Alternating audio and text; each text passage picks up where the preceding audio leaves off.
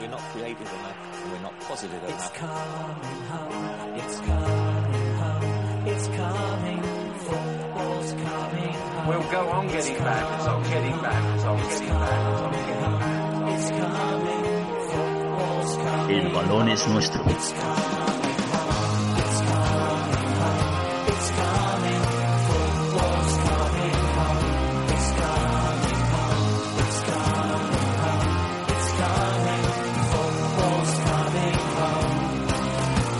Hola Internet, ¿qué tal?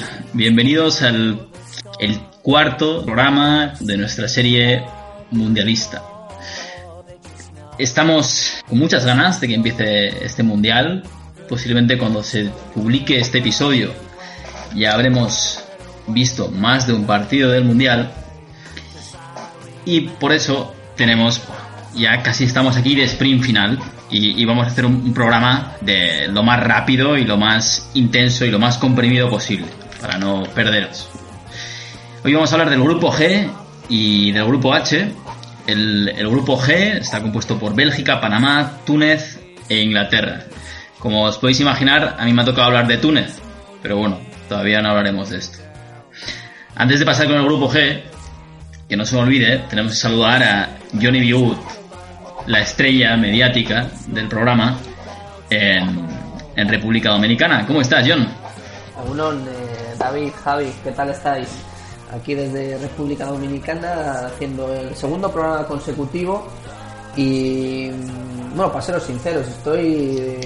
Antes he hecho un previo desayuno, he tomado un colacao, como a las siete y media no tenía mucha hambre y ahora me he puesto unas tostaditas de, de, de pan tumaca, un poquito para amenizar el programa y, nada, la verdad que, que desayuno nutritivo y, para coger fuerzas, ¿no? A mí me quedan todavía, son las diez y cuarto aquí, me queda todavía todo el día y, y, y vamos, a ver qué a ver qué nos sale el capítulo GIH. Estoy nervioso, que quedan cinco días para empezar el mundial.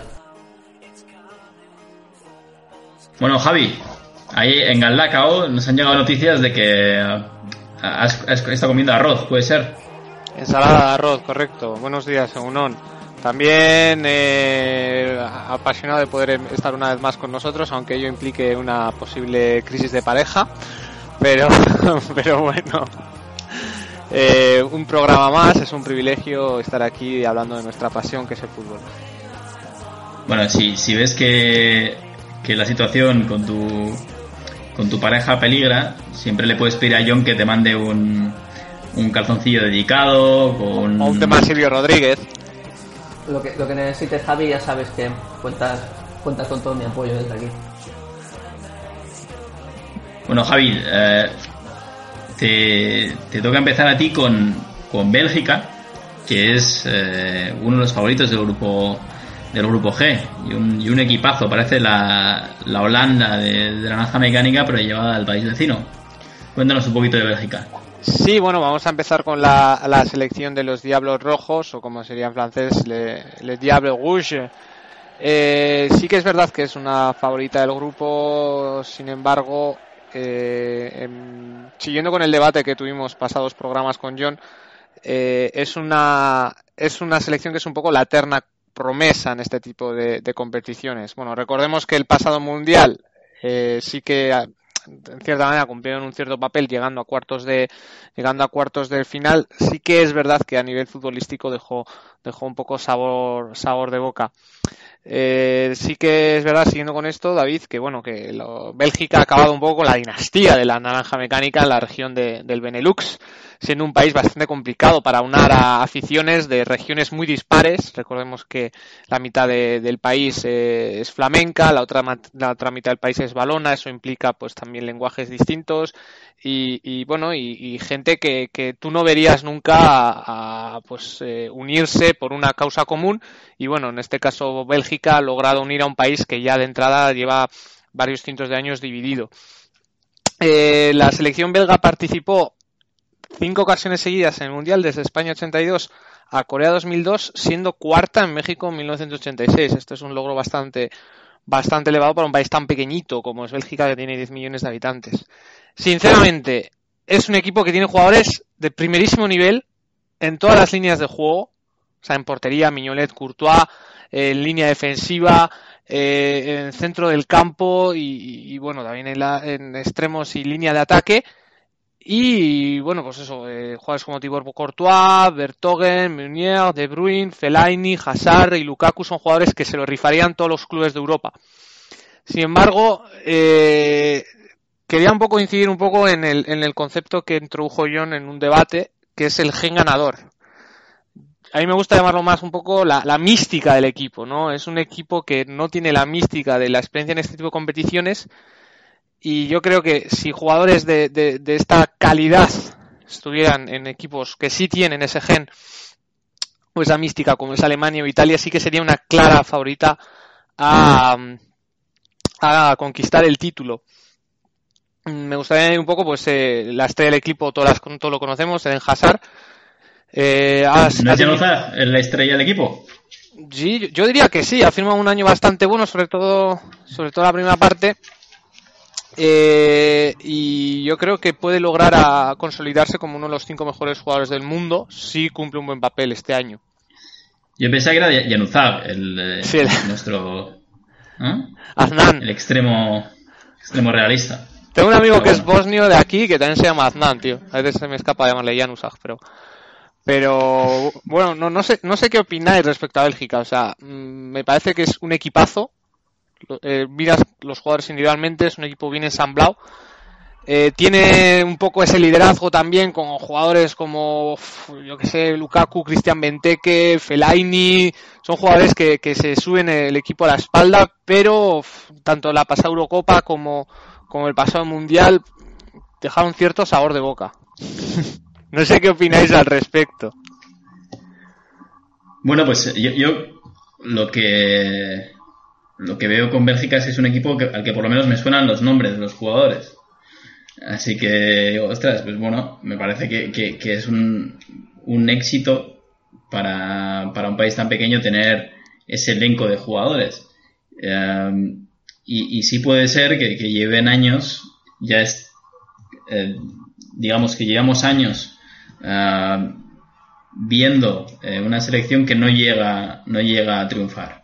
Y Sí. que quizás se le esté pasando el, el arroz de alguna manera y que ya sea un poco tarde en un momento dado que, que para que para que haga algo grande.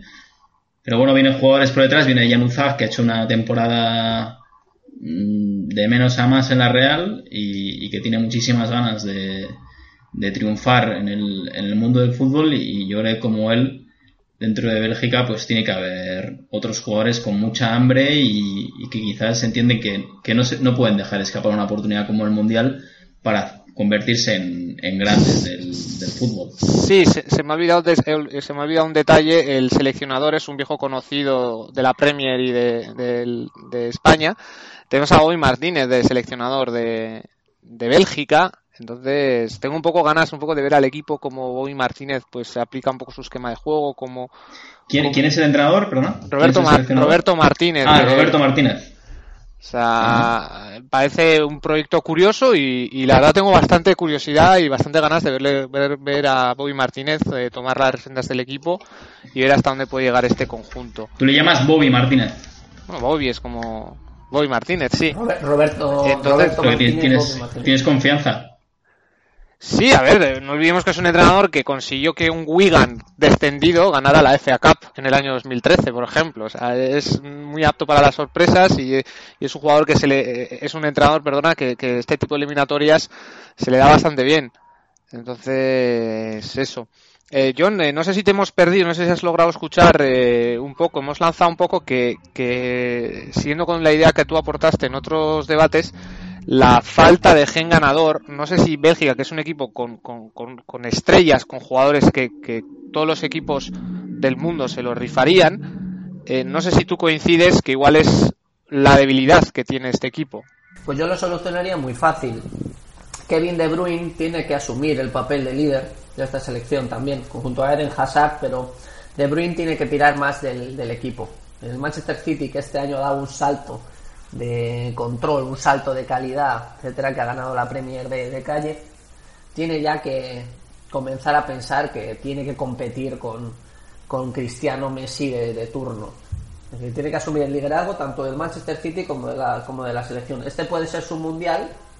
Creo que además le ha venido bien un poco que, que el City ya tuviera la, la liga ganada y que tuvieron mala suerte en la, en la Champions y cayeron eliminados. Entonces yo creo que se ha podido centrar un poquito más en el mundial y la verdad que espero ver a, a Bélgica con un, con un buen nivel. Es una de mis selecciones favoritas en cuanto a en cuanto a nombre, en cuanto al juego que pueden proponer y sobre todo que tiene a uno de mis entrenadores que más respeto que es eh, Roberto Roberto Martínez que en su etapa en el Everton eh, construyó un equipo jugaba muy bien al fútbol con una inversión creo muy reducida por parte del board del Everton en aquel momento y de repente se echaron a Bobby Martínez contrataron a Kuman y el año pasado se gastaron 150 millones a lo loco y esta temporada han fracasado totalmente, ¿no?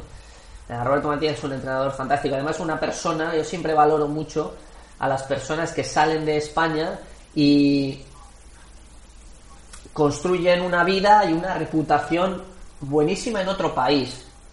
Porque recordemos que hoy Martínez estuvo en el Wigan, lo hizo campeón y después eh, en el Everton yo creo que hizo un papel muy bueno. Está un poquito eh, Infravalorado. infravalorado realmente, ¿no? Así que eh, tengo Sí. ganas de ver a Bélgica. Eh, otro jugador, bueno, que es uno de los líderes del equipo, que, que es Marwan Fellaini, sí que es verdad que no ha tenido muchos minutos eh, en el Manchester United, a pesar de que Mourinho siempre diga que, que es una pieza fundamental de- del equipo, de los otros Diablos Rojos. Eh, esto rompe un poco con lo que opináis de que los, los mejores jugadores de o los mejor, los jugadores que mejor hayan mejor performance hayan tenido esta temporada eh, eso que sean los elegidos para los combinados nacionales sí que es verdad que hasta la fecha Marwan Fellaini ha sido titular en casi todos los partidos oficiales de Bélgica y, y siempre o casi siempre cumpliendo un siendo cumplidor, vamos, eh, poniéndose el mono del trabajo, siendo un proletario del fútbol y, y, bueno, echándose el equipo a la espalda. Sí, Fellaini de origen marroquí. eh, Cierto. no- entiendo que no era, no era Ramadán, ¿verdad? Uh, eso es un tema complicado. Bueno, el Ramadán termina el, el 17, no antes, terminará, estará por terminar ya, creo yo. Entonces- 16. Suele durar 28 días, así que digo yo, 14 de el junio. 14 de junio terminará. Entonces, bueno, no creo que, que interrumpa mucho, pues eso, el, el ritmo de, de trabajo de los jugadores de creencia musulmana. Bueno, Javi, pues muchas gracias por el análisis de, de Bélgica. Eh, te he visto un poco acelerado, se ve que vienes de, de una situación un poco tensa con, con tu compañera sentimental. No, todavía llevo la inercia del coche, que bueno, que igual me llega una multa si ha habido algún radar móvil, pero bueno. Saludamos a, a Ro- arroba Bueno, policía desde aquí. John, eh, si te parece, eh, nos hablas un poquito de, de Panamá, eh, país que te queda, te queda más cerca por lo menos que a nosotros, que, que me sorprende mucho que esté, que esté en este mundial, Panamá. ¿Qué, qué, qué tiene que ofrecernos Panamá? Pues eh, te sorprende a ti y yo creo que sorprende a, a todos los aficionados del fútbol. por- en primer lugar, porque es una selección debutante. Es el primer mundial de, de Panamá. Nunca había, había participado. Una selección de, que pertenece a la CONCACAF, que es eh, la parte eh, centro, centroamericana. Y eh, bueno, en la Copa de Oro ha participado siete veces y fue subcampeón en dos ocasiones, en 2005 y 2013. Una selección que empiezas a pensar jugadores panameños y al primero que se me ocurre y el único que se me ocurre es Deli Valdés. Aquel jugador que estuvo en el, en el Oviedo. en Y en el Málaga, ¿no? En el Málaga, correcto. Y bueno, eh, empezando a pensar un poco, estuvo en el Paris Saint Germain, claro, el Paris Saint Germain de aquella época del año 95-97 que, que no era el millonario de, ahora, pero que tenía su, su prestigio. Luego pasó a España, estuvo en el Oviedo y en el Málaga, y al final acabó su carrera en, en- Uruguay, en el, en el, nacio, en el Nacional, ¿no? Eh, ahora estaba de carrera co- como entrenador y está dirigiendo a un club ahora, el Atlético Malagueño de España. Con el Málaga Juvenil ya está pues, en un equipo, no sé si están en segunda B o, tercera, en tercera división. Eh, me ha parecido interesante porque es algo que yo no, no sabía eh, el formato de la CONCACAF de clasificación para, para el Mundial. Es algo alucinante eh, lo largo que es el camino de, de los, de los clubes centro, centroamericanos. ¿no? Os cuento un poco. Estos son tres rondas eliminatorias. En primera ronda os menciono varios países para que os hagáis una idea de cómo empieza el proceso de clasificación para el Mundial. Están Bermudas, Bahamas, las Islas Vírgenes, Dominica, eh, San Cristóbal y Nieves, Turcas y Caicos, Nicaragua, Curazao, también Montserrat, es decir, islas eh, que empiezan a participar, pues son las selecciones con menos eh, coeficiente FIFA y empieza la primera ronda. En la segunda ronda pues entran pues Puerto Rico, entra República Dominicana, ¿vale? que perdió contra Belice en aquella, en aquella ronda. Entran equipos como selecciones como Surinam, El Salvador. Pasamos a la tercera ronda, son, estos son eliminatorias, ¿vale? a doble partido. Y luego ya entra pues, una selección eh, un poco más eh, conocida como puede ser el Canadá, entra Haití, entra Guatemala, y ya empieza la cuarta ronda, que ya entran los, eh, los clubes, pues por ejemplo entra en Norteamérica México, se une, pues entran selecciones como Honduras, entra ya también aquí Panamá, Estados Unidos, ¿vale? Entonces el formato es de tres rondas eliminatorias con las selecciones de menos coeficiente y la cuarta ronda son grupos. Son tres grupos de cuatro selecciones cada una, tres grupos, cuatro países y se clasifican los dos primeros. Los dos primeros de, de cada grupo. Correcto, eso es. Se hacen seis partidos, se clasifican eh, de los tres grupos los dos primeros y la quinta ronda, que es la última, es decir, aquí tenemos seis equipos y la última, la última ronda, que es la quinta ronda, se hace un hexagonal, que se le llama. Es decir, estos seis equipos eh, hacen una liguilla de 10 partidos y los primeros tres se clasifican directos para la Copa del Mundo y el cuarto se enfrenta contra el, tiene que jugar repechaje contra un equipo de la Confederación Asiática que en este caso fue Australia acordaros del capítulo anterior que Australia se unió a la, Confederación Asiática y jugó contra Honduras que fue el cuarto de la- del hexagonal ¿no? Entonces mirando la clasificación final del hexagonal están México, Costa Rica y Panamá, se clasificaron, Honduras el repechaje y Estados Unidos, como sorpresa máxima, quedó fuera del Mundial. Es decir, que es un proceso largo que no lo conocía y me parece, me parece muy, muy interesante. ¿Vale? Desde que empieza las primeras rondas islas eh, del Caribe, etcétera, pues al final llega un hexagonal y se enfrenta a las selecciones más, eh, más fuertes. Estados Unidos, México, y Estados Unidos increíblemente se quedó, se quedó fuera. Entonces, bueno, me parece interesante comentar el, el formato. Y como último voy a comentar, porque al final de la selección panameña no, no conozco tampoco a, ni- a muchos jugadores. Y eh, pues es una selección atractiva, sobre todo para los jugadores panameños que van a poder mostrarse ante el mundo y quizá pues si hacen un buen mundial, de repente tienen un buen papel, pues empezaremos a ver a, jugadores de la selección eh, pues en, clubes un poco más, eh, más importantes.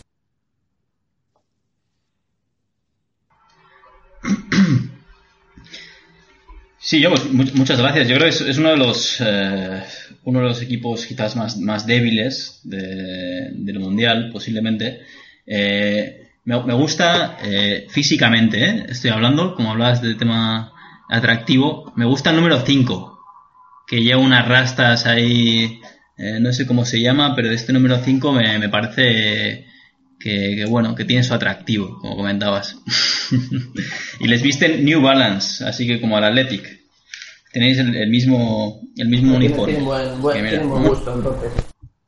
Y tiene buen- buena buena planta, ¿eh? Tiene bu- buena percha. Igual te podrías comprar una camiseta de Panamá también. Bueno, y por- como último, para terminar, que yo siempre empiezo diciendo el número de, de- de habitantes, Panamá un país con 4.2 millones de habitantes. Disculpad que no, no comencé diciendo eso y me lancé directamente al, al análisis. Te has lanzado. Ahora vamos con vamos con Túnez, que os podéis imaginar, ya, me vais conociendo. Yo tampoco es que sea un erudito de- del fútbol, así imagínate lo que puedo contar yo de, Túnez. Así que voy a empezar abriendo la página de Wikipedia de Túnez y, voy a ir a por censo. El número de habitantes, 11 millones de habitantes en este país del norte de África. eh, y, bueno, es, es la, la cuarta vez que, participa en. Bueno, será, esta será la quinta vez que participa en un mundial. Eh, el ranking FIFA es el, número 25. Me ha sorprendido, no es un ranking tan bajo. Me esperaba eh, que fuese un- un- una selección más débil. Eh, tenemos en cuenta que prácticamente no conocemos a ningún jugador de, Túnez. Estaría eh, Wahbi que es un jugador que ha sido cedido por el Sutherland a, a Rennes. Y, y, poquito más. A nivel de jugadores, a nivel individual, no, no- no he visto así ningún jugador que me llame la atención. Pero bueno, en definitiva es una selección que se ha clasificado, que va a estar en un grupo, en un grupo con, eh, con Panamá. Eh, este partido contra Panamá, pues quizás eh, lo pueda lo pueda ganar y a partir de ahí, pues bueno, si, si, si rasca un empate o en fin contra Bélgica, Inglaterra, pues es un equipo que, que puede pasar a, que tiene la suerte de encontrarse en este grupo en el que podría darse el, el- el caso de que pasara de ronda incluso. Es verdad, nunca ha superado la primera fase y, bueno, podría ser el, primer, el primer caso en el que lo hace. Lo va a tener difícil porque, eh, como comentábamos antes, eh, la preparación para el Mundial eh, la están haciendo en, en periodo de Ramadán, que es el noveno mes en el calendario musulmán, como sabéis, pues tiene unas, unos condicionantes especiales. Que yo he eh, y- sufrido. Y, a la hora de, de ingerir alimentos no, no podrán hacerlo hasta, hasta llegado al anochecer. Ahí seguro que, que, que Vázquez nos podría, nos podría explicar mucho mejor.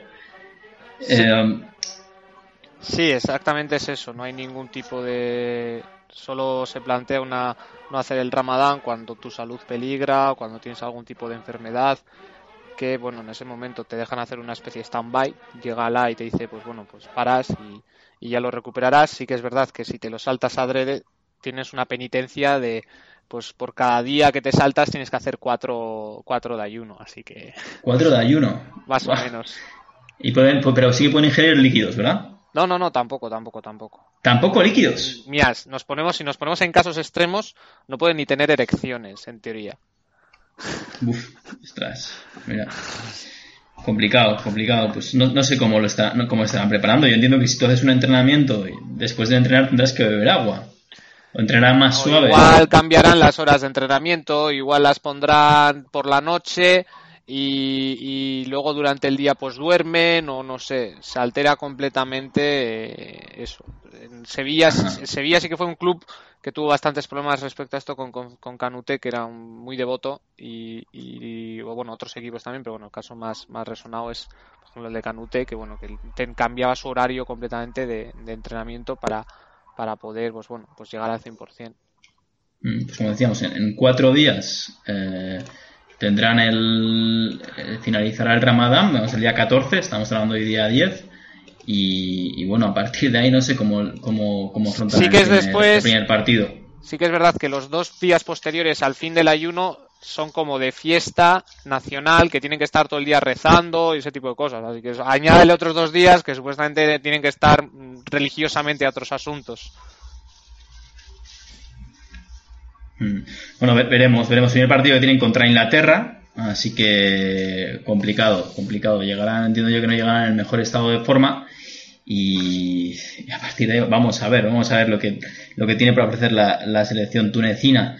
Eh, único a destacar eh, su, su preparador, eh, su seleccionador Nabil Malou es posiblemente el seleccionador con, con peor carácter de todo este mundial, así que seguirle de cerca. Eh, seguro que estará, estará gritando sin parar durante el mundial y ha clasificado al mundial eh, por primera vez a Túnez en los últimos 12 años. Así que bueno, una cita importante para otro país lleno de plagado de parabólicas, donde a veces se prioriza eh, ver un partido a, a, a- a- bueno, tener la posibilidad de una, una parabólica a tener, a tener a veces que llevarse la boca, ¿no? Sí, Así que bueno, pues Túnez, Túnez, una otra de las otro regalito, un regalito quizás para Inglaterra, ¿no, John? ¿Qué te parece ese primer partido Túnez-Inglaterra? Y ya pasas a hablarnos de, de Inglaterra. Bueno, pues Inglaterra, eh, un país eh, 53 eh, millones de, de habitantes. eh, la verdad que es la- el país que siempre se ha dicho que son los inventores del, del fútbol. Los inventores del fútbol, pero que eh, en cuanto a títulos, pues la verdad que tampoco eh, representa un poco esa, esa- ese hecho. Han participado 15 veces en la Copa, la Copa del Mundo, solamente con una, con una victoria, que fue, fueron campeones en el 66, en el Mundial de, Inglaterra, y en la Eurocopa han participado nueve veces. Han estado y han llegado solamente a dos semifinales, en el 68 y en el 96. Sí que es verdad que Gareth Southgate, que es el seleccionador actual, exjugador también, llegó por la destitución automática de, Sam Allardyce con un escándalo que hubo de presuntos amaños de, de fichajes o un tema que bueno en un país como Inglaterra cuando salió pues directamente Sam Allardyce se le apartó o no sé si incluso él dimitió. Y eh, se puso Gareth Southgate es un entrenador joven y que espero que tenga el manejo suficiente para poder llevar a Inglaterra o sea, por lo, por lo menos a, a semifinales, ¿no? Eh, Inglaterra tiene una, un- siempre un- algún problema. De repente la Eurocopa empezaron más o menos bien y de repente Islandia los, los echó. Entonces es una selección que siempre deja algo, algo, algo, algo les falla siempre, ¿no? Analizando un poquito la convocatoria, pues la columna vertebral del, equipo es la del, la del Tottenham. Están Rose, Walker, que es un ex que ahora está en el Manchester City, pero estuvo muchos años en el Tottenham, Eric Dyer, Dele Alli y la estrella, yo creo que sin, sin ningún tipo de, de duda, es Harry Kane, ¿no? Harry Kane es un pedazo de delantero, lleva tres años a un nivel fantástico, metiendo muchísimos goles y siendo la referencia de un Tottenham que, que siempre lo he dicho, aunque mucha gente me, me- pueda decir alguna cosa, pero para mí es el mejor eh, equipo de los últimos 3-4 años en Inglaterra. Si hacemos un balance global, ¿no? Me parece una sorpresa que vaya Loftus Cheek, eh, que es un eh, futbolista del Crystal Palace, me parece que está cedido por el Chelsea y un futbolista que no me ha parecido nunca que sea que sea tan eh, tan bueno. Eh, sí que va Jesse Lingard, que para los segundos tiempos puede ser un revulsivo. Y dato importante también, que es el primer mundial sin Wayne Rooney. Que Wayne Rooney quizá haya sido el mejor futbolista inglés de los últimos eh, 10-15 años, el único crack mundial que haya salido de Inglaterra, ¿no? Crack mundial de verdad de comparación eh, con, con los Cristiano y Messi, ¿no? En, en su momento Wayne Rooney Hombre, no, a nivel mediático, John, eh, David Beckham, ¿no? Sí, Digamos, sí, pero, también, pero yo, quiero decir, no yo estoy hablando de- del nivel futbolístico. Es decir, Beckham fue Mm. un impacto eh, de marketing terrible, un gran jugador, pero no una estrella mundial a, a considerar como el mejor jugador del mundo. Wayne Rooney, de verdad que fue muy, muy buen jugador. Pasa que obviamente, por los últimos años eh, tuvo que retrasar su posición, etcétera. El Manchester United ha estado en, en declive también hasta, hasta, hasta este año o el- o el pasado pero Wayne Rooney era un jugador eh, espectacular, espectacular. Dato importante, eh, y acabo un poco el, análisis con esto. No creo que merezca la pena desarrollar demasiado a, a Inglaterra porque sabemos lo que representa, sabemos los jugadores que tiene y lo único que nos falta es verle brillando en una, en una competición internacional. Pero Sí que soy optimista para el futuro de Inglaterra. Eh, Fijaros lo- los datos. En 2017, Inglaterra fue campeón mundial de sub-20. Campeón mundial sub-17. En la Eurocopa sub-21 acabaron terceros y en la Eurocopa sub-17 acabaron segundos. Es decir, que es, eh, son datos para el optimismo, para las futuras generaciones y quizá Inglaterra, sin darnos cuenta, ha empezado a desarrollar las canteras eh, de, otra forma y quizá tengamos a las estrellas del futuro pues eh, que sean provenientes de, Inglaterra. Ya lo veremos, ya lo veremos. Una selección, pues eso, que, que ya, ya no están los Gerard, los Lampard, Beckham, etcétera. Michael Owen, que fue balón de oro también, los Paul Scholes, John Terry, pero que eh, creo que tiene una selección bastante competitiva y vamos a ver lo que, lo que da de sí, los pros. A mí me gustaría resaltar una anécdota de la selección de Inglaterra. Como bien sabéis, yo, yo viví en, en Londres y, la, viví en el sector de, de West Ham. Y la gente de West Ham siempre dice que Inglaterra no ganó el Campeonato del Mundo del 66, sino que fue el West Ham quien ganó el Campeonato del Mundo en el año 1966. Y el, la, esta, este sector de la ciudad de Londres está lleno de esculturas a los cuatro jugadores del West Ham que formaron parte de la alineación de la final, incluido también el, el, entrenador Alf Ramsey, que también era un nativo de la zona. Y los goles, todos los goles de, la, de aquella 4-2 contra Alemania Federal los metieron jugadores del West Ham. Entonces, en West Ham siempre dicen que en 1966 el West Ham ganó el Campeonato del Mundo y es el único título internacional del equipo. Bueno, eh, gracias, gracias John. Eh, Javier, gracias por, por, ese por ese aporte siempre interesante. Eh, comentar si, si, has vivido en el país, comentar algo, Javi. Por eso te, fichamos también por esto, porque has vivido en bastantes sitios y como venía al mundial, pues venía muy bien. Eh, bueno, pasemos ahora ya del, si os parece, del, del grupo H. Eh, un grupo curioso, eh, donde me cuesta, me cuesta más ver claros favoritos. Eh, tenemos a David, Polonia. David, disculpa, vamos a, nos mojamos con el grupo G. Vamos ah, bueno, perdón, sí, sí, sí. Sí, sí, sí. Perdona. Sí, sí, nos mojamos con, con este grupo G, que bueno, que yo creo que está bastante claro, por eso no ya me he despistado. Yo ya tenía incluso apuntado, yo he apuntado eh, aquí, bueno, igual hay duda entre quién va a ser el primero. Yo, yo he apuntado primero Bélgica, segundo Inglaterra. Coincido. Totalmente de acuerdo. Bueno, pues seguimos.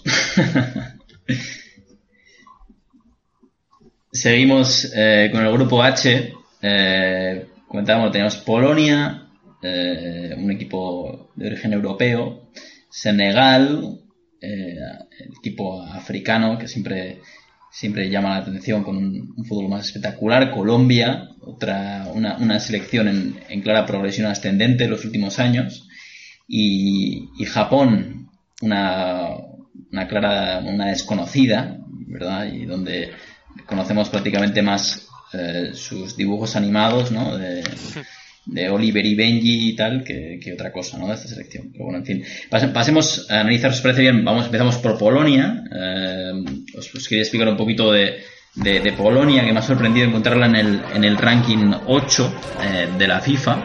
Es un, un, una, un equipo, eh, una selección que ha disputado siete mundiales. Eh, no son tantos, ¿eh? teniendo en cuenta que otras selecciones europeas, como hemos explicado estos, estos días, en estos capítulos, llevan 10, 12 participaciones.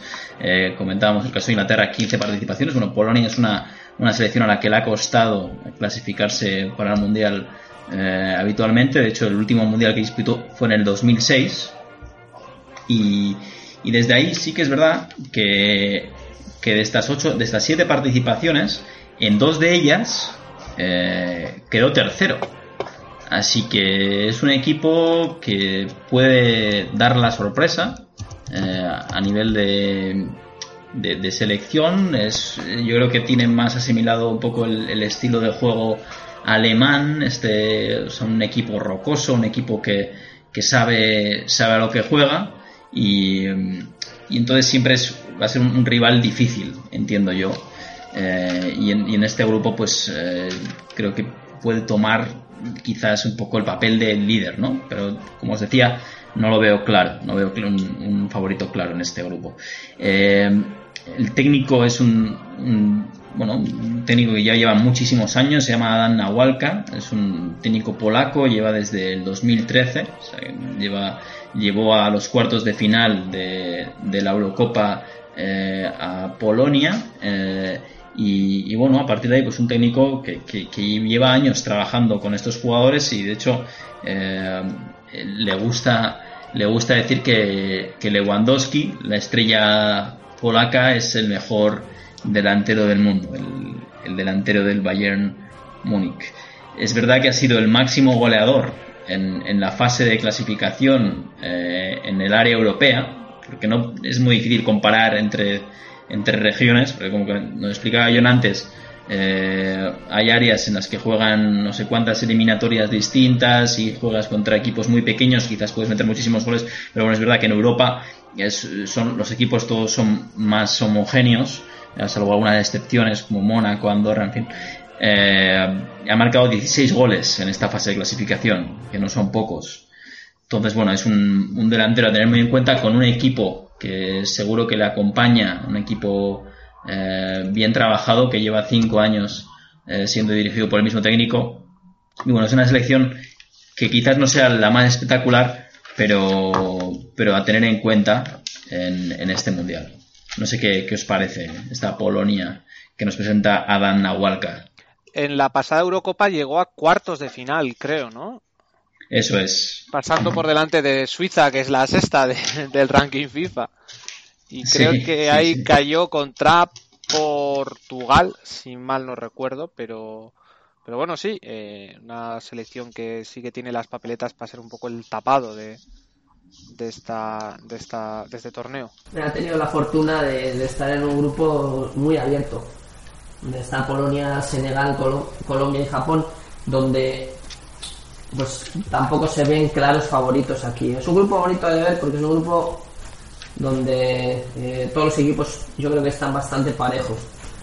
Entonces vamos a ver a dónde llega Polonia, a ver qué papel hace Robert Lewandowski, que yo tampoco le he visto brillar en, en los momentos clave, ni en el Bayern ni, ni, ni con, la, ni con la selección de, de Polonia. Y vamos a ver, partidos bonitos de ver en este grupo. Mm. Me ha sorprendido mucho lo que os comentaba, ¿verdad? Jugando únicamente siete mundiales, han quedado terceros en dos de ellos, que en, fin- en 1974 y en 1982.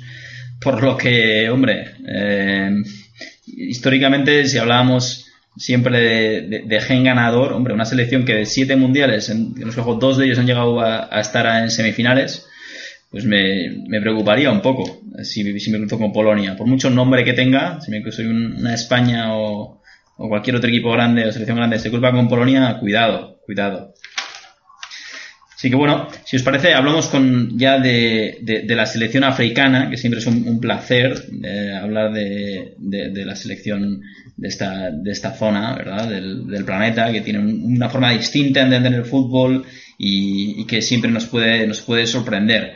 Eh, para hablarnos de Senegal tenemos a Javi Baskeman, que como sabéis ha vivido en África y es un, un profundo conocedor de, la- de las costumbres de, de variopintas de- y heterogéneas del, continente africano. Es más, hay una importante diáspora de senegaleses en, en Marruecos, de bueno, inmigrantes que toman su camino hacia Europa y deciden plantarse en Marruecos porque ya ven que, que es un país que les puede ofrecer oportunidades. Pero bueno, está ojeando la, la selección. eh, tiene un, apodo curioso, los Leones de la Teranga. Bueno, la fuente es Wikipedia, pero, pero bueno. Eh, esta selección, eh, todos la recordamos de, de aquel Mundial 2002, que por cierto ha sido el único Mundial que han disputado. Eh, en este Mundial, este, eh, la selección senegalesa eh, arrancó la- el torneo eliminando a la campeona, bueno, venciendo a la campeona del mundo por 0-1. Venció 0-1 a Francia y eh, bueno, tuvo otros dos empates y logró clasificarse como, como segunda de grupo. Creo que es aquella, aquel mundial que Francia no consiguió ganar ningún partido. Y bueno, eh, quisiera volver a abrir la sección de Fede Ratas de- del balón es nuestro porque en pasadas ediciones dije que Ghana fue la única selección, ha sido la única selección en alcanzar los cuartos de final de un mundial. Eh, me he equivocado, no volverá a ocurrir. Eh, fue también ha sido también ha sido Senegal quien lo hizo en el año 2002, que ha sido su único su único mundial. Eh, también pasó por encima de Uruguay, es verdad. Uruguay también quedó eliminada en ese en ese campeonato.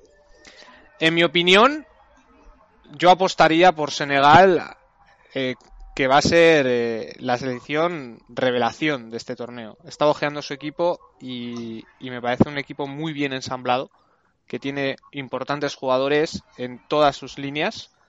Eh, le puede fallar un poco la portería, pero bueno, de centrales tenemos, por ejemplo, de, de referencia, tenemos a Koulibaly, en el centro del campo la referencia es Cuyate, y luego arriba, pues Sadio Mané, que ha plasmado una temporada fantástica, y de recambio Sacó, que, que también es un delantero fantástico. Me ha sorprendido mucho la ausencia de un jugador que para mí yo considero un fetiche, que es eh, Mohamed Diamé. Es un ju- jugador que, que ha jugado en la Premier, que ha estado en equipos como el West Ham, ha estado en el Hull. Actualmente, John, corrígeme si me equivoco, está en el Newcastle. Y me parece que es un, un jugador muy proletario y muy cumplidor, de perfil africano, de un portento físico mayúsculo. Y he estado intentando buscar a ver si se había lesionado o no, pero mm, Senegal siendo un país que no tendrá muchas figuras que van a jugar en ligas de alto nivel, no, no descono- desconozco la razón por la cual este jugador no ha, no ha sido convocado. Yo, yo creo que no sé si está lesionado o algo, ¿eh? porque yo no lo he visto en las últimas convocatorias de, de Benítez en, en la, en la Premier. No, no lo sé, no lo sé. Eh, me sorprende a mí también bastante. Pero bueno, tengo ganas de ver a, a Sadio Mané. A Sadio Mané y que antes ya lo, lo has nombrado, pero una dupla con Keita Valdé, que es el futbolista que estaba en la Lazio, que lo fichó el Mónaco este año y me pareció un jugador bastante interesante. Entonces vamos a ver qué, qué tal qué tal van eh, ellos dos.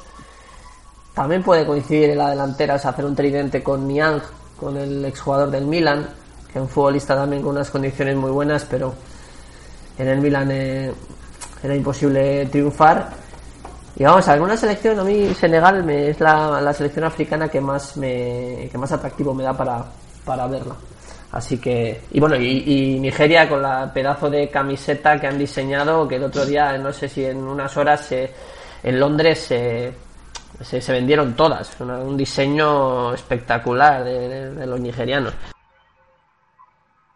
No, también es verdad, hay mucho nigeriano, hay mucho nigeriano en Londres, prácticamente todo el sur del Támesis son nigerianos, pero no.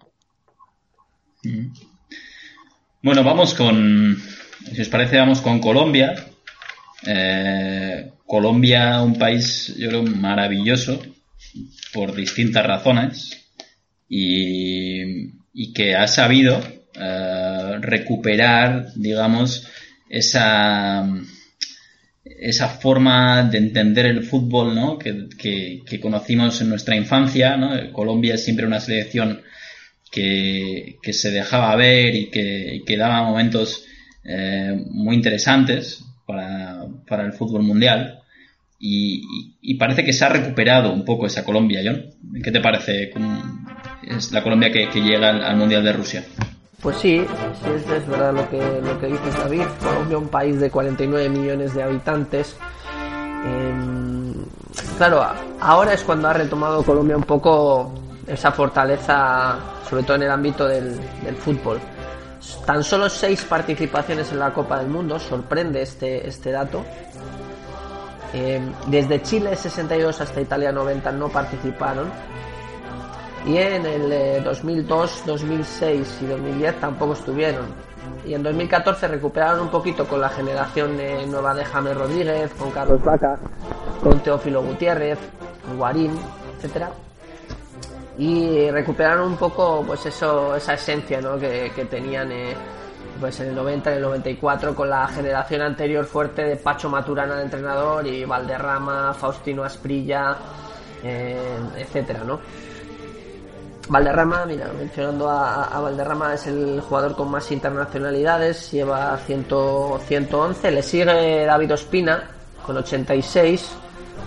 No sé si David Ospina podrá superar a- al gran Valderrama.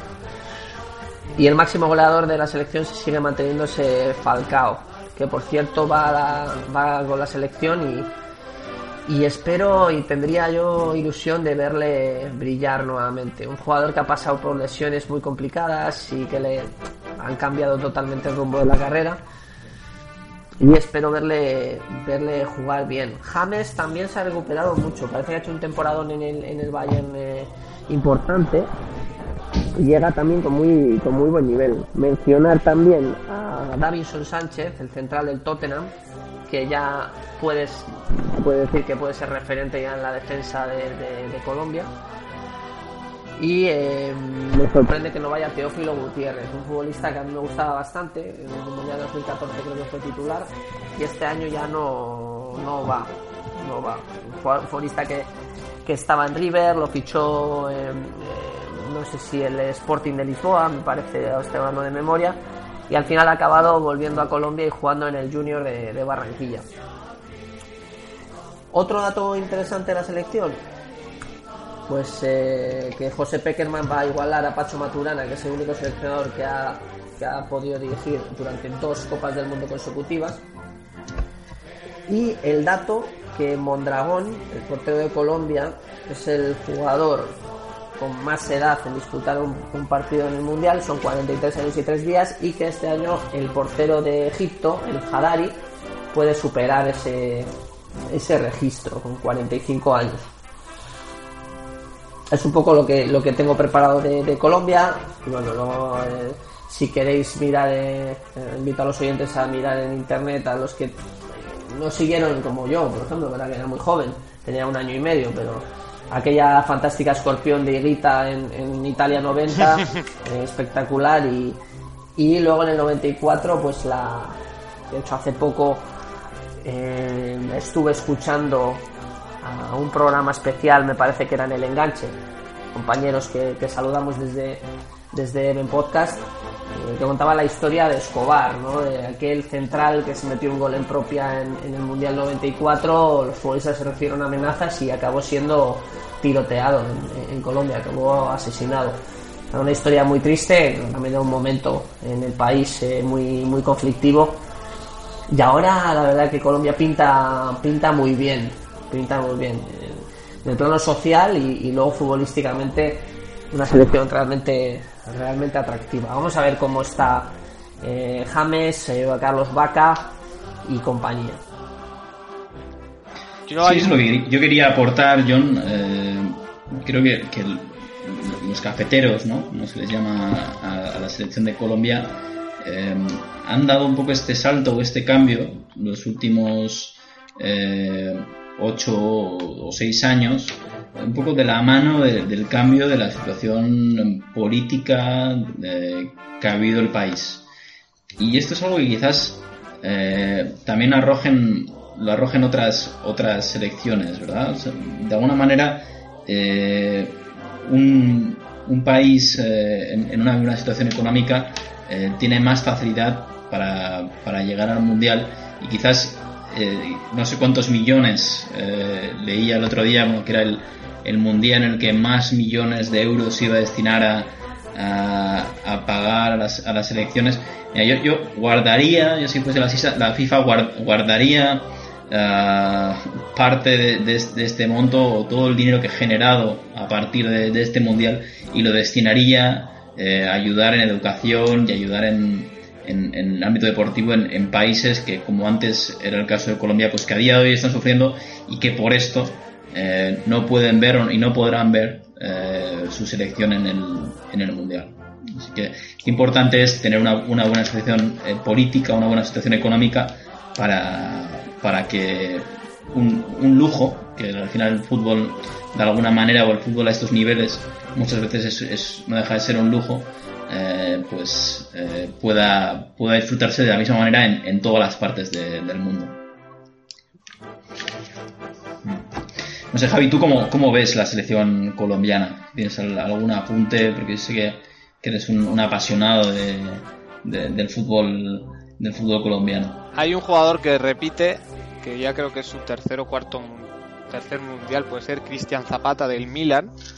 Y un jugador que yo creo que debería haber sido convocado, eh, que es eh, Eder Álvarez Balanta, que es un central de 25 años, actualmente milita en el Basilea. y que bueno tuvo una buena trayectoria en River Plate. Yo creo que bueno ha tenido un, no ha sido muy regular en el equipo suizo. Eh, ha tenido también pues mala suerte con lesiones y tal, pero bueno, yo creo que sí me había merecido entrar eh, entrar en esta en esta convocatoria. Y creo que también otro apunte, Peckerman creo que le nacionalizaron colombiano. Hizo el gran mundial pasado. En, en el mundial anterior tenéis el dato cómo, cómo quedó Colombia el mundial anterior. Creo que fue cuartos de final, cayó contra Brasil, puede ser. Contra Brasil. Un golazo de David Luiz desde de una falta desde casi en medio del campo. Y fue una decepción para Colombia porque podían haber podían haber llegado lejos. Eh, Colombia parece que es una selección que cuando, cuando llega al- a los mundiales lo hace con creyéndoselo, ¿no? Y lo hace con, con ganas de, llegar lejos. Estoy viendo aquí, eh, el mejor resultado hubiese sido el de 2014. En fin, el mejor resultado fue, fue cuartos de final. eh, así que bueno. Pues, pues nada, si os parece, ya vamos cerrando, ya cerremos, vamos a cerrar el análisis de todos los equipos de, que van a participar en este Mundial de Rusia 2018. Eh, cerramos con, con Javi Basqueman, que nos explicará, eh, nos dará su visión de, de una selección tan desconocida eh, como es la selección de Japón, con la que cerramos eh, el análisis premundial del balones nuestro. Pues sí, bueno, Japón es un país que creo que supera el centenar de millones de habitantes. Eh, sí que es verdad que, que el fútbol no se ha implantado en el país hasta la llegada de Oliver y Benji. no va a coñas, es una serie que se creó para incentivar el fútbol en Japón. Porque, bueno, el deporte nacional en Japón, o el imperio del sol naciente, es el, es el béisbol. Eh, bueno, eh, como siempre... ¿Cuál es el deporte en Japón? El, el béisbol. El béisbol, correcto. Sí, sí, sí. me Hombre, pero y será el, el, el judo o el karate, ¿no? Bueno, eh, lo que deporte nacional no marcial, por decirlo de alguna manera, es el es el béisbol. Japón siempre cumple muy cumple bastante los mundiales de béisbol. No me preguntes por qué, pero es, es un deporte que bueno que con mucha tirada en el país. Entonces, bueno, el, el fútbol eh, ha empezado a llegar hasta hace poco y bueno, pues eh, la selección de los samuráis azules, que es el apodo que le dan en Wikipedia, pues tuvo su primera andadura mundialista en Francia en el 98, donde creo que apenas consiguió ganar ningún, pa- ningún partido y desde entonces ha, ha logrado clasificarse para, para, todas lo- para todos los torneos del mundial. Y también ha conseguido varios campeonatos en varios campeonatos de la Copa de Asia, creo que ha ganado. Y eh, no olvidemos que en los Juegos Olímpicos de Londres venció a España la selección japonesa cuando jugaban Shinji Kagawa y, bueno y más jugadores. Eh, en, este panorama tenemos tenemos es una selección que ha jugado en, en- como, vengo repitiendo de, en todos los mundiales de Francia del 98 a nivel de alineaciones pues bueno conocemos a Shinji Kagawa también Keisuke Honda, que era un histórico del Milan y que ahora está jugando en México. Es, es un poco curioso el dato. Y luego muchos jugadores tenemos de la Bundesliga. Tenemos a Gotoku Sakai, un central de 27 años. Tenemos también al capitán Makoto Hasebe, que juega en el Eintracht de Frankfurt, aunque bueno, tiene, tiene bastante, tiene bastante madurez, tiene 34 años, ha disputado 106 partidos internacionales, me atrevería a decir que es igual el que más ha disputado en la, en la selección. Eh, otro Jeki Araguchi, delantero de 27 años, del Fortuna Düsseldorf. Takashi Usami, también del Fortuna Düsseldorf. Y Yuya Osako, delantero de 28 años, del Köln. Luego hay un jugador del Getafe que le he estado investigando, pero no ha tenido muchos minutos, que es Gaku Shibasaki, que ha jugado 11 encuentros en el equipo azulón, no mm, así que no, no, no, no ha tenido mucha regularidad. El resto vienen en su mayoría de la liga local. Sí que hay algún jugador que, bueno, como el caso de Keisuke Honda o, Nagatomo, que también es, es otro jugador que, que ha jugado más de 100 partidos en la selección nipona, vienen de otras ligas secundarias, pues como Bueno, Javi, la ¿ya ¿has Copa. comentado el caso de Takashi Inui? Takashi Inui, eh, Jugador del Eibar. pues Eh, no, bueno, eh, tengo que... He vuelto a Sí, caer... Takashi Inui es, un- es- es un jugador muy, muy valorado, en, de hecho, en, en Eibar. eh, un jugador de, más que creador, ¿no? Entiendo yo que tiene una forma de entender el fútbol, eh, de, fútbol de toque, es un jugador que, es, muy valorado ahí en, en Eibar. ¿eh? Eh, lo, que, lo que estoy viendo es, es que, claro, en, en una forma de, de incentivar el fútbol en Japón, ya comentabas que es la, fue la serie Oliver y Benji, que de hecho se va a reeditar ahora, estas fechas, con, con motivo de la celebración del Mundial.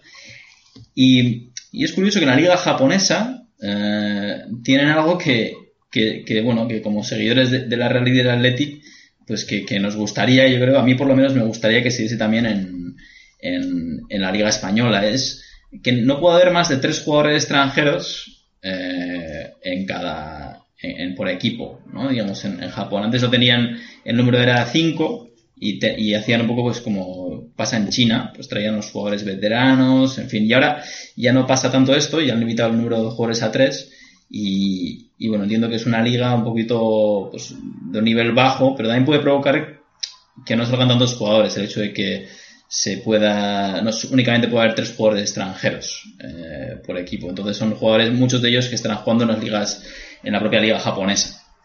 Sí, eh, otro jugador que se me ha olvidado destacar es Shinji Okazaki, que juega en el Leicester. Y bueno, en el caso de Takashi Nui, eh, he vuelto a caer en la escasa fiabilidad de Wikipedia como fuente, ya que no figuraba como convocado. Y sí, eh, destacar también la anécdota del incidente diplomático de Mendilibar cuando se llevaron al jugador nipón a, una recepción imperial en Japón que iba a visitar el, el rey Felipe eh, Japón y se lo tuvieron que llevar un par de semanas, cosa que desmanteló completamente los planes tácticos de José Luis Mendilibar. Ve, y Takashi Inui, perdona, estamos haciendo como una conversación un poco desordenada, pero Takashi Inui ha sido fichado por el, por el Betis. Sí, correcto. Eh, y, hombre, yo entiendo que, que- que será uno de los cracks, ¿no? De, de la selección japonesa. Sí, desde luego, bueno, junto con Kagawa y Keisuke Honda, que es un jugador muy veterano, eh, desde luego. eh, sí que es verdad que el resto de jugadores provienen de la liga local o de, o de equipos me- menores de la Bundesliga, entonces no sé hasta qué punto esta selección puede causar sorpresa dentro del grupo. Yo creo que, que no es capaz de competir con el resto de los integrantes, aunque bueno, esto es el fútbol, esto es el mundial y nunca se sabe. Bueno, pues eh, si te parece, o si os parece bien, no sé si, si John, que, que- que sabemos que ahora parece que va a ir a la playa, eh, en un rato se va a la playa ahí en, en, en República Dominicana, se imaginas qué, qué mal vive John. Eh, ¿Tiene algo más que añadir sobre Japón? O, o si ya cerramos y damos Realmente favoritos. no, no mucho. Solamente comentar que hasta, o sea, hasta hace un poco tiempo no me gustaba el sushi. La verdad que no, no, me, no me hacía mucha, mucha gracia. Y cuando estaba en Chile empecé a probar más o menos y ahora puedo, como a gusto, por lo menos, no una, una vez al mes, pero pero que, que vamos, que puedo aceptar. O sea, si alguna vez que nos encontramos por ahí decís para ir a cenar a un sushi, que, que ya puedo ir. O sea, no, no, no, no voy a, a decir que no, vamos. Tu historia me representa, yo soy igual, tío. Hasta Chile no, no, no me gustaba mucho el sushi. Bueno, hombre, a mí la verdad es que el sushi me gustaba antes, también porque soy un poco mayor que vosotros. Pero bueno, el sushi está muy rico. Bueno, cerramos, cerramos, eh, cerramos ya el análisis de todos los equipos. Vamos a ver quiénes son los favoritos de, de este grupo H. Em, yo lo tengo, si me dejáis, em- empiezo yo. Eh, yo, yo veo como, como favorito por, por su, efectividad histórica en los mundiales y, por su capacidad lea- le- goleadora a, las Águilas Blancas, al equipo polaco, eh, liderado por Lewandowski, le veo como favorito. Y en segundo lugar, mm, aquí tengo más dudas, pero, pero voy a decir eh, que, que es Colombia. Eh, primero Polonia y segundo Colombia. Colombia, Senegal, yo. Yo, Colombia y Senegal también. Voy a poner un- una, una esperanza a los, a los africanos también. Yo creo que pueden ser, es que son selecciones muy atractivas, con- tanto Colombia como, como Senegal. Bueno, pues eh, entonces serían Colombia los partidos eh, de octavos de final sería Colombia Inglaterra y eh, Bélgica Senegal. Hombre, dos partidazos, ¿eh? Dos partidazos. La verdad es que, que se viene un mundial muy atractivo, un mundial que tenemos muchas ganas de, de que empiece ya y, y que nos va a generar muchos problemas con, con nuestro trabajo, con nuestra familia. Eh, quizás eh, perdamos a todos para seguir haciendo Event Podcast y, y satisfacer a nuestros 24 seguidores de Twitter. Eh, bueno, un mundial que el pasado, la pasada edición tuvimos la suerte de vivir juntos y contamos con el patrocinio de una cadena multinacional de comida rápida que es Papa John's. Estamos en conversaciones a ver si, si alargamos el contrato de patrocinio. Bueno, John, no sé si estás ya con el bañador o, o tienes algo más que, que comentarnos de tus eh, rutinas alimentarias o, o si te despido ya en, ahí en la República Dominicana. me estoy ya casi poniendo el, en la, la, la, la vaina de, como decimos aquí, la vaina de, de bucear, ya, las gafas y todo y el, y el este, así que ya voy a, voy a ponerme el bañador. Y nada, eh, ha sido espectacular poder analizar y dar sobre todo las claves a todos nuestros oyentes de- de- del Mundial. Eh, hay que dejar claro, si no han escuchado estos cuatro episodios especiales de Ben Podcast, realmente se puede decir que no, no- tienen ni idea del mundial. Eh, por lo tanto, eh, la verdad que vamos a. Estamos ya cuatro días, faltan por aquí. Y. Y nada, con mucha, con mucha ilusión mandamos saludos a todos nuestros oyentes, a nuestros seguidores en Twitter y a vosotros, eh, David y Javi, que hacéis posible también el, el, programa. Y, y eso, un saludo grande, que disfrutéis de lo que queda de domingo y un placer, como siempre. El placer es, es mutuo, John. Bueno, Javi, eh, ahora ya es que estás sin, sin, tu, sin tu pareja en, en Galdacao, me imagino que tendrás una tarde eh, para ver repeticiones de partidos antiguos, eh, para poder leer prensa, informarte. Lo más y- importante, se va de viaje la semana que viene, lo cual coincide muy bien con el inicio de este torneo, así que tendré tiempo para reflexionar. Bueno, Javi, pues te despido eh, en Galdacao y, y despedimos a, a todos nuestros, nuestros oyentes, que son más que los seguidores que tenemos en Twitter, por lo cual hay algunos oyentes que no nos están siguiendo en Twitter. Y, y bueno, vamos a empezar a poner ofertas, eh, cal- calzoncillos de John, eh, camisetas firmadas, discos dedicados, y os lo vais a perder. Un- Un abrazo a todos. adiós. Hasta luego.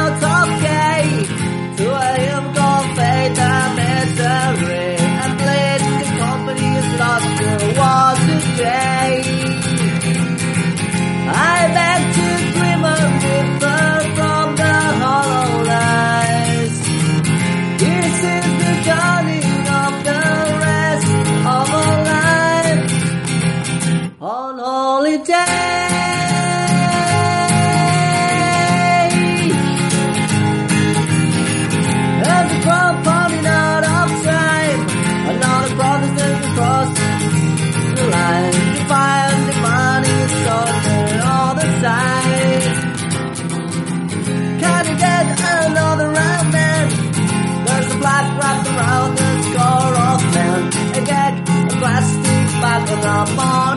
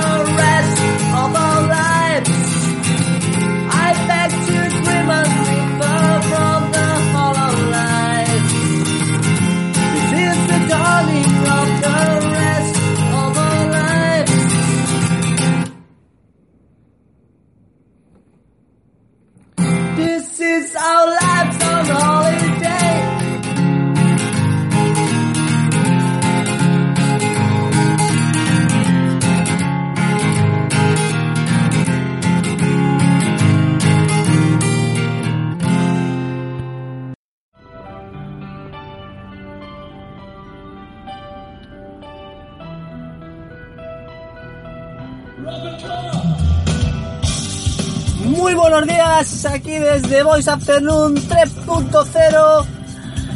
Comienza la Eurocopa, comenzó ayer con un partidazo entre Francia y Rumanía, la selección gala con un Dimitri Payet estelar, consiguió doblegar a la selección rumana, no sin dificultades, la verdad que el último gol de Dimitri Payet es un gol espectacular, vamos a ver ahora la selección de Gales. Parece que está ganando a Eslovaquia. Conectaremos con el con Tarragona enseguida para ver si Osasuna puede materializar esa eh, clasificación para la final de los playoffs y optar a jugar en la Liga de las Estrellas como eh, y siguiendo un poco el ascenso del Deportivo a la vez hace varias semanas.